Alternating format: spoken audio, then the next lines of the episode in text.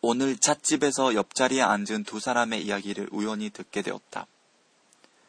한 친구가 지하철이 고장나는 바람에 약속 시간에 20분쯤 늦게 도착한 것 같았다.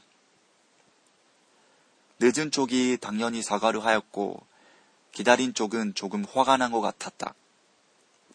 한편 늦은 쪽도 핸드폰으로 문자를 보내고 전화도 했는데 전화가 연결되지 않아서 답답했다고 화를 했다. 약속에 나오면서 핸드폰을 집에 두고 오는 사람이 어디 있느냐고. 기다리던 쪽은 늦게 왔으면서 되려 큰 소리를 친다고 늦게 온 친구를 비난하기 시작했다.